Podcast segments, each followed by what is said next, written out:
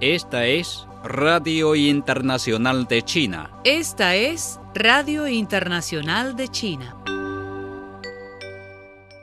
El presidente chino Xi Jinping envió este lunes un mensaje de felicitación a Ebrahim Raisi por su elección como presidente de Irán. En su misiva se afirmó que China e Irán, que celebran este año el 50 aniversario del establecimiento de relaciones diplomáticas, son socios estratégicos integrales. Tras destacar la gran importancia que concede al desarrollo de los lazos chino-iraníes, Xi dijo que está dispuesto a trabajar con Raisi para fortalecer la comunicación estratégica bilateral, potenciar la confianza política mutua y ampliar y reforzar la cooperación con ganancias compartidas en varios campos, a fin de reportar beneficios a ambos países y sus pueblos.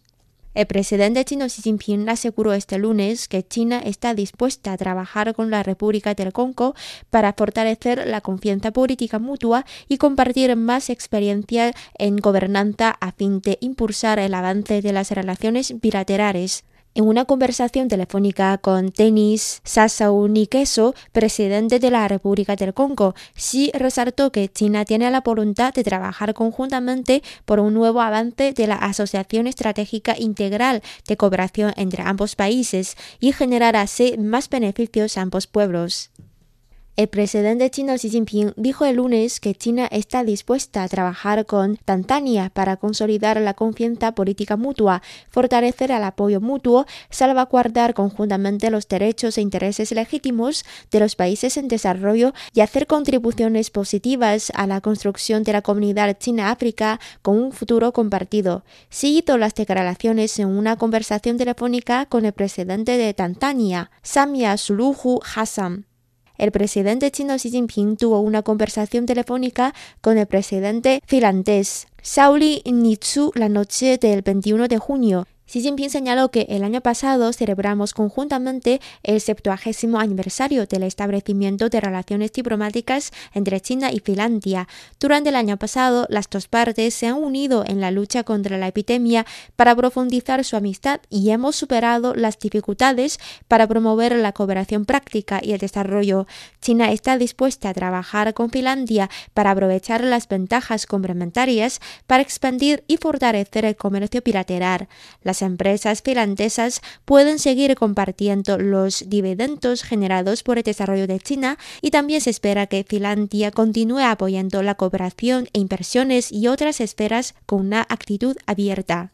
El primer ministro chino Li Keqiang envió este lunes un mensaje a Naftali Bennett para felicitarlo por su investidura como nuevo primer ministro de Israel. El gobierno chino da mucha importancia a sus lazos con Israel, apuntó Li, y subrayó que su país está preparado para reforzar la cooperación mutuamente beneficiosa con la parte israelí, ampliar los intercambios amistosos a todos los niveles e impulsar un mayor avance de la asociación integral innovadora entre ambos países. El asesor de Seguridad Nacional de Estados Unidos, Hake Suyuan, advirtió este domingo a China que si no colabora en la investigación sobre los orígenes del coronavirus, podría quedar en una situación de aislamiento de la comunidad internacional. Respuesta, el portavoz del Ministerio de Relaciones Exteriores de China, Zhao Lijian, ha respondido este lunes que dicha declaración es puro chantaje y una amenaza. Asimismo, China ha expresado insatisfacción y firme oposición ante dichas acusaciones que según ha puntualizado el portavoz chino nunca serán aceptadas.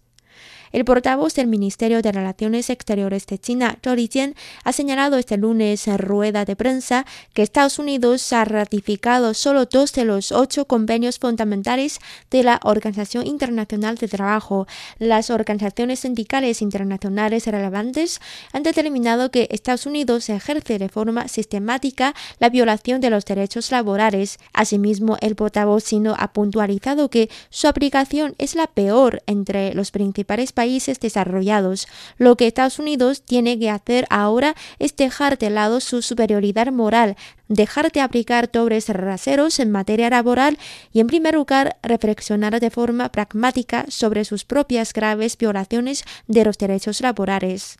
El portavoz del Ministerio de Relaciones Exteriores de China, Zhao Lijian, informó este lunes que Canadá tomará la iniciativa al hablar sobre las llamadas cuestiones de derechos humanos en la 47 sesión del Consejo de Derechos Humanos de las Naciones Unidas. Según el portavoz chino, Canadá aprovechará dicha ocasión para seguir difamando a China. Li ha calificado de irónica la situación, ya que ha puntuado Canadá es un ejemplo de la actual mala situación de los derechos humanos y que por tanto no tiene competencia para realizar comentarios irresponsables sobre la situación de los derechos humanos en otros países.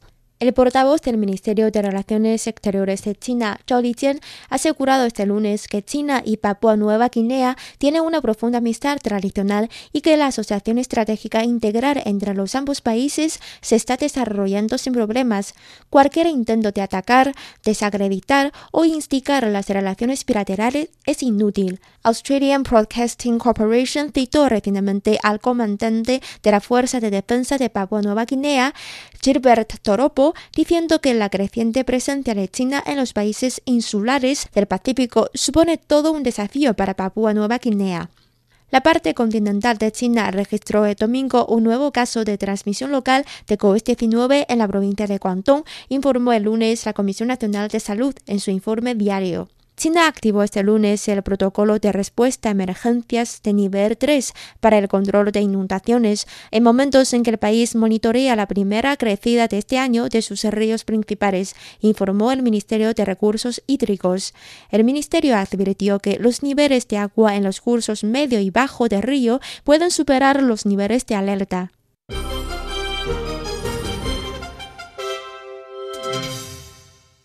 Chile recibió este domingo el segundo lote de vacunas contra la enfermedad de nuevo coronavirus COVID-19 de la biofarmacéutica china CanSino, lo que agiliza la campaña de inmunización masiva del país sudamericano, que ya ha inoculado de manera completa a más del 61% de la población objetivo. El Ministerio de Salud destacó anteriormente que la vacuna de CanSino requiere de una sola dosis, además de que es segura y eficaz. El presidente de Estados Unidos, John Biden, recibirá al presidente de Afganistán, Mohammad Ashraf Ghani, y al presidente del Alto Consejo para la Reconciliación Nacional, Abdullah Abdullah, en la Casa Blanca el 25 de junio, dijo este domingo la vocera de la Casa Blanca, Jen Psaki. La visita destacará la asociación duradera entre Estados Unidos y Afganistán mientras la retirada militar continúa, indicó Psaki en una declaración. Estados Unidos está a proporcionar asistencia para apoyar al pueblo afgano y sigue profundamente comprometido con Kabul para garantizar que el país nunca se vuelva a convertir en refugio de grupos terroristas que representan una amenaza para territorio estadounidense, añadió. Estados Unidos está preparando sanciones adicionales contra Rusia por el presunto envenenamiento del crítico del Kremlin Alexei Navalny, dijo este domingo el asesor de seguridad nacional Jake Sullivan. Estamos preparando otro paquete de sanciones para también aplicarlas en este caso, dijo Sullivan en una entrevista con CNN cuando se le preguntó si la administración seguirá presionando a Moscú por Navalny.